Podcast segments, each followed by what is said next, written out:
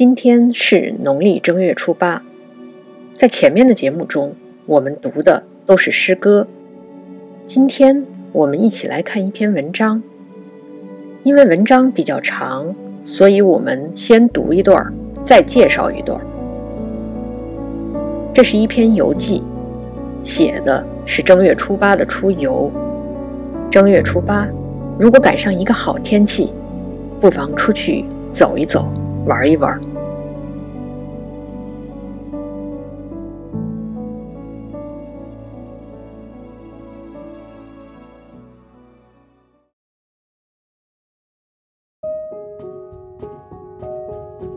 游虞山记》，清，沈德潜。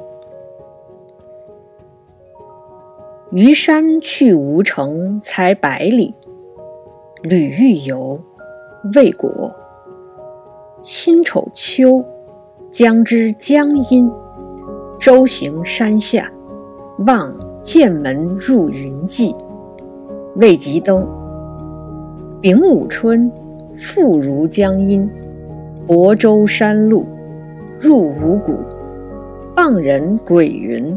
距剑门二十里，仍未及登。虞山在江苏常熟，沈德潜是清朝人。虽然年轻的时候他就已经因为诗文而出名，可是直到快七十岁的时候才中进士，这个时候已经是乾隆年间了。不过他很长寿，活到了九十多岁。很多人知道沈德潜，是因为读了他编的《古诗源》，这是一本古诗选集，收录了七百多首从先秦至隋的诗歌。它是研究唐以前诗歌的非常重要的一个选本。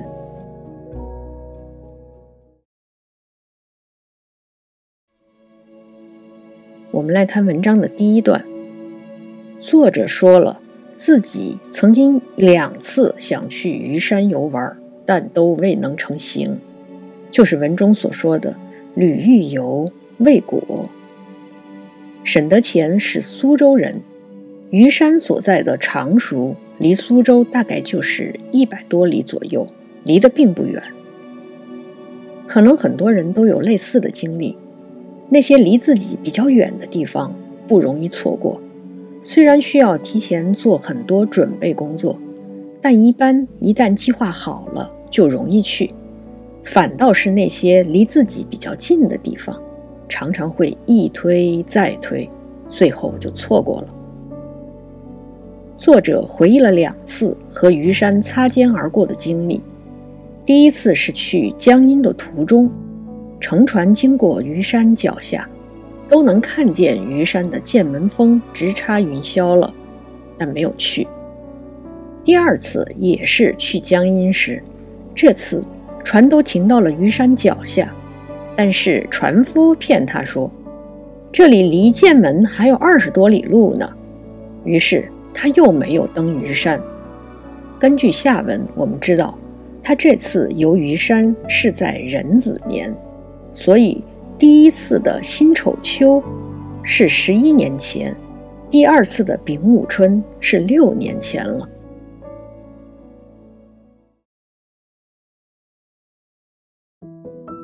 第二部分比较长，说的是这次游虞山的经历。我们一段一段的来看。壬子正月八日，携张子、邵义、叶生、钟礼访游。宿陶氏，民臣天欲雨，客无一往，予以至穷饥，不能阻。这一段说的是登虞山之前的一些情况。壬子年的正月初八，我和张少义、叶仲礼去虞山玩。头天晚上，寄宿在一位姓陶的人家里。第二天一早，天看起来要下雨。我的这两位朋友都不想去登山了，但我已经准备好了竹杖和登山机，什么也不能阻挡我。这一回我一定要去。穷原指的是一种竹子，这种竹子能做手杖，所以琼在这里也指的就是手杖了。鸡是一种有齿的木鸡，传说谢灵运登山的时候就常穿这种木屐，上山的时候把前面的齿去掉，下山的时候把后边的齿去掉，方便登山。李白在他的《梦游天姥吟留别》里就写过：“脚着谢公屐，身登青云梯。”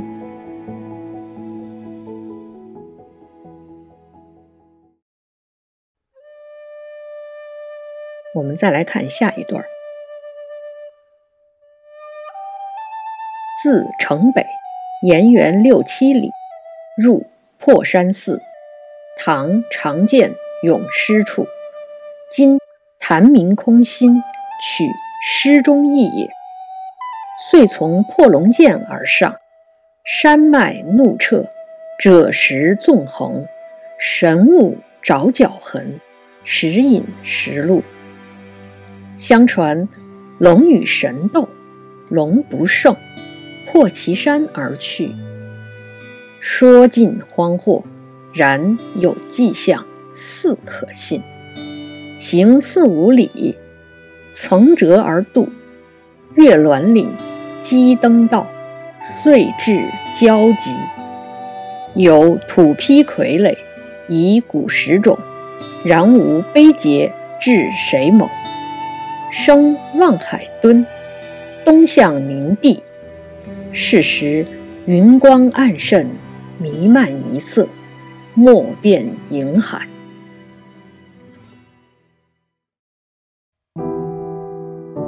这一段写的是虞山之行的第一部分。从城北出发，沿着城边走了六七里，进入破山寺。这是唐朝诗人常见题咏诗歌的地方。现在这里的水潭名叫空心，取的正是诗中之意。我们知道常见有一首名叫。题破山寺后禅院的诗，写的就是这座寺庙。诗中有两句非常有名：“曲径通幽处，禅房花木深。”也有的版本写的是“竹径通幽处”。空心潭的名字也来源于这首诗的另外两句：“山光悦鸟性，潭影空人心。”于是，从破龙涧上山，这里的山脉耸立而裂开，红褐色的石头纵横交错，传说这是龙的爪子和脚留下的痕迹，它们时隐时现。相传龙跟神相斗，龙不能获胜，就冲破了那座山逃走了。作者认为这种说法近乎荒谬。然而这里有些痕迹，似乎又有几分可信。他又继续走了四五里，都是层层叠叠、弯弯曲曲的路。翻山越岭，登上石磬，就可以到达山顶了。山顶上有很多石头垒成的土丘，他怀疑这是古代的坟墓，但又没有发现碑文记录这是谁的墓。登上了望海墩，向东凝望。这时，云的颜色昏暗，天地一片迷蒙，连大海都看不清楚。但据去过虞山游玩的人来说，站在这里能看见的是长江，而不是大海。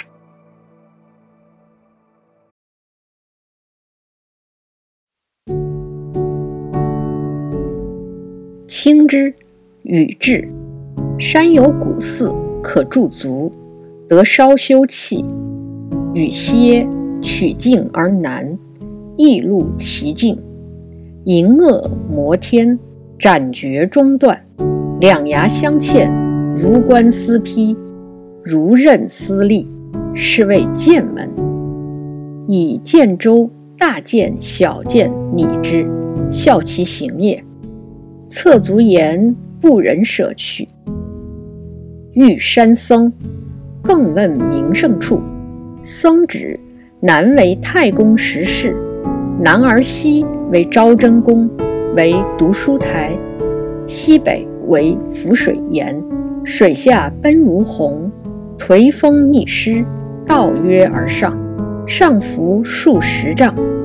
又西有三要石、石城、石门，山后有石洞通海，石前海雾，人莫能明。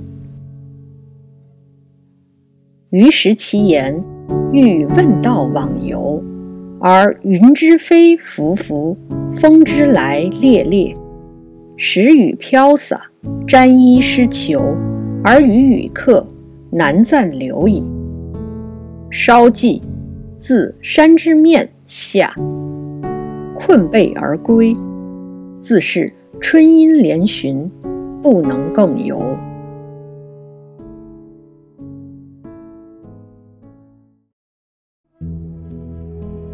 这一段说的是下雨之后的情况。别忘了，作者在一开头就说：“明晨天欲雨，第二天早起一看，就是快下雨的样子。”果然，现在天真的下雨了。这确实是旅行中的意外。有的时候雨能增添乐趣，但有的时候雨就会影响行程了。我们看看作者遇到了什么情况。没过多一会儿，雨就下起来了。山上有一座古寺，可以让我们歇一下脚，稍作休息。等到雨停了，我们沿着一条小路向南走，发现沿途的风景越发奇丽。两旁像银萼般的山峰直逼云天，险峻的大山仿佛从中间被劈开，两边的山崖相对。像打开的大门，又像直立的刀刃，这就是剑门。人们用建州的大剑和小剑来称呼它，因为它们的外形非常相似。我的两脚侧着站了很久，虽然很累了，但还是舍不得离开。山里的景观确实不错。再后来，山里的一位僧人告诉作者，这里还有一些名胜。我们在这里就不具体展开了。这作者提到了很多地方的名字。在这一段的最后，他又说自己想前往这些地方游玩，可惜的是山上阴云密布，寒风凛冽，天空中不时下起雨来，打湿了他们的衣服，很难再停留下去了。于是，等到雨稍微停了一下以后。他们就非常疲惫地下山了。可见，这次游玩并没有完全尽兴。不过，这一段的最后一句很有意思：“自是春阴连旬，不能更游。”一旬是十天，连旬就是连着数十天了。也就是说，后边还接着下了很多天的雨。他们这次再也没有机会去虞山游玩了。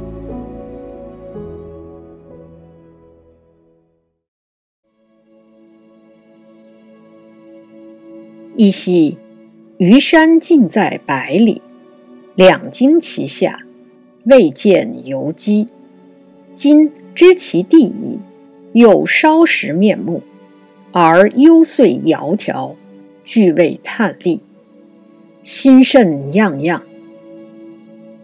然天下之境，设而既得，得而则进者，始焉心心，继焉所所，欲求于味而了不可得，而得之者甚坚，且得半而止者，转使人有无穷之思也。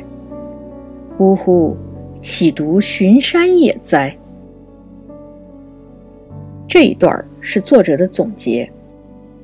唉，虞山靠近吴城只有百里，我两次从山下经过都没有去游玩，现在到了这里，又只是稍稍浮光掠影的看了一下子，那些幽深之处则没有地方去一探究竟了，心里非常不高兴。但是世间有种种境界，有的一接触就能领会到，而一领会就到了尽头。开始的时候很开心，接着就索然寡味了。想找回点可以值得回味的东西，却怎么也找不到了。而那些得来艰难的，而且得到一半就没有了的，却让人有无穷无尽的留恋。唉，这哪里只是游山寻胜的时候才遇到的情况呢？